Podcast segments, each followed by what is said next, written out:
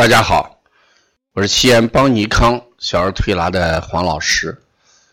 今天我给大家讲，呃，几个香芹案例，呃，做一分析。那么香芹在心因性疾病治疗方面，呃，是一个其他治疗方法，呃，很难代替的一种疗法。我们讲心病还要靠心药治。小孩情绪引起的躯干上的一些反应，只有我们把这个不良的情绪消除掉，不良的能量释放掉，这时候躯干上的一些症状随之而消失。如果我们用药物或者用其他的方法来干预。呃，可能能见到一些效果，但是呢，这个不良的情绪时时会诱发这种症状，这就叫反复发作。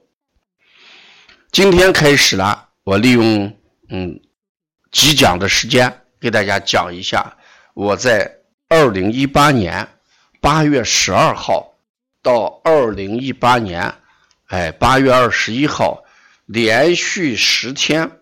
治疗的一个多动症的一个案例，因为这个案例纯粹是用小儿推拿跟香芹结合，在这十天里面，我们没有选择药物，所以呢，治疗效果呃非常满意，所以我们把这个案例做我们香芹的一个经典案例，我们保存了当时的一些资质的记录。还有我们香芹作品的一些照片嗯，这也是我们呃值得给大家推广的一件事情，这也是我们比较成功的一个案例。在二零一八年八月十二号，我接了一个小女孩啊，多动症。那这个孩子呢，他主要是注意力不集中，上不了幼儿园。上不了学校，一直在家里，家长很苦恼。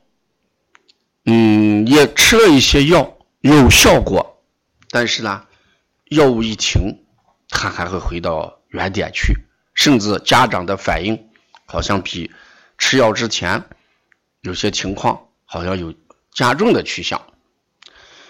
所以经过我这个接诊之后呢，哎，我就按这个香芹疗法。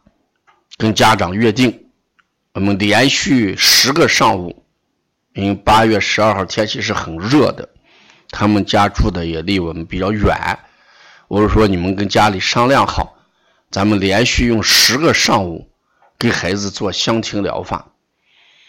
在做这之前呢，家长要问我会达到一个什么样的效果，什么样的期望值，我心里也没底，因为我说咱坐着看着吧，啊。结果嘛，我们就约定做了连续十个上午没有间断的一个香芹疗法。今天我先给大家分享一下第一次香芹疗法的一些情况。二零一八年八月十二号中午十一点四十八开始，结束的时候是十二点二十，嗯。哎，大概就是四十多分钟时间。这个孩子也没有见过沙盘，也没有做过沙盘。我让他定了香亭室之后了，哎，我说我就是老师，你呢就在这个里边有这么多的沙具，你在沙盘里面随便摆，你想摆什么就摆什么，嗯，你摆多长时间都可以，这里很自由啊，没有人限制你。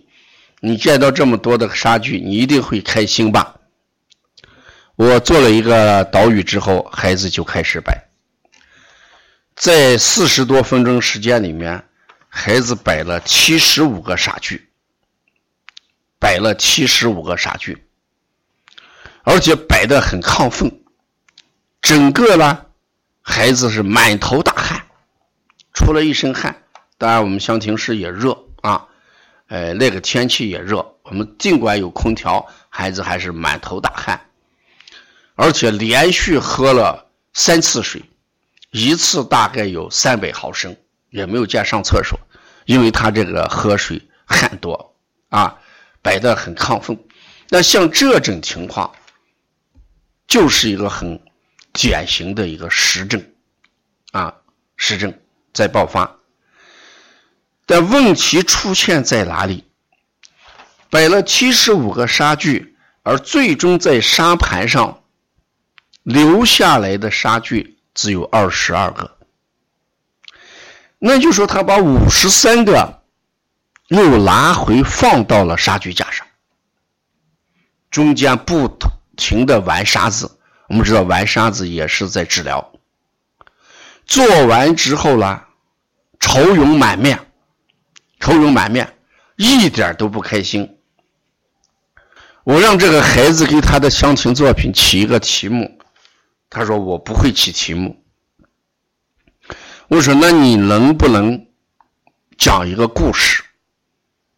他只讲了一句，讲了一个白雪公主的家，讲了一个白雪公主的家，就这么一句话，就把这个作品给概括完了。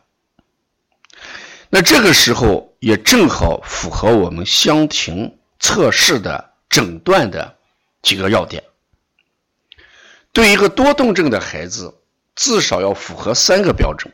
第一个标准，这个孩子多次移动沙具，多次移动沙具，摆了七十五个，留了二十二个，五十三个沙具移动回去，这是多动症患者的第一个特征。第二个特征，不会起题目，他不会相情作品起题目，起题目，他不知道注意力分散，不知道他摆的是啥。第三一个讲不出一个完整的故事，这个孩子只讲了一句话：“白雪公主的家”，而且摆完之后十分不开心，不开心。所以从这几点上，我们就可以确定，这个孩子是注意力缺陷的多动症。所以摆完之后，我就给妈妈讲，我说这个呢，咱们还要进一步的治疗。呃，既然医院已经确定这个孩子为多动症，我们通过这个乡情作品，也符合判断多动症的至少有三个特征。所以咱们明天约定。明天上午继续做，连续十个上午，我们不要停。这就是我们第一次给他做的一个结果。所以在这里面，我要总结一下，就是说，对于第一个第一次来做香亭的孩子，我们主要让孩子在摆作品的过程当中，让他充分的展示，因为第一次你不知道他会发生什么样的问题。比如说这个拿的快，拿回去的也快，摆的也没有一个方位感，呃，杂乱无章，摆完之后不开心，这可见这个孩子在治这一次治疗过程当中，他还没有释放，没有释放，那这就是我们相亲能不能诊断的一个原因，就说。这个诊断就说能不能终结的原因，就说不能终结，做一次没有达到治疗的效果，不能终结，约定家长继续做。那家长就会问黄老师，那做到什么程度你会告诉我孩子这个心理有所改变？我说你让让他先做，第一个，孩子这个沙具的移动次数少；第二，会起题目。第三，能讲一个完整的故事，到那个时候，恐怕这个孩子基本上的心结基本上就打开，把注意力已经集中在一个作品当中，就像画画一样，能画出一个有主题的画面来。这起码给家长要教一个判断的标准，要不然家长说我天这么热，路这么远啊，呃，我啥时候是个头，有没有效果？家长有了这个参照物。有了这个一个检验标准，家长一定把这十天能够坚持下来啊！这也是我们第一次做完之后，给家长有一种一个呃目标，有一个规划，有个明确的交代，这也是我们乡亲能够坚持做下去、起到治疗效果一个重要原因。不管什么疗法，孩子能不能起到效果，我经常讲，家长占了百分之七十的功劳，我们推拿师、我们的老师只能占百分之三十的功劳。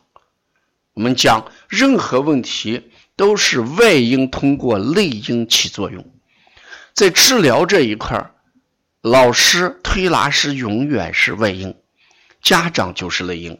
啊，所以我们也感谢这个家长十天哎跟我们的配合，所以让我们有今天的案例来讲。所以这是我们先讲一下这个案例的第一次的一个情况。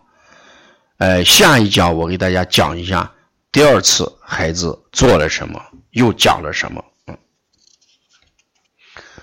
如果要了解这个系列的一些案例，请大家关注。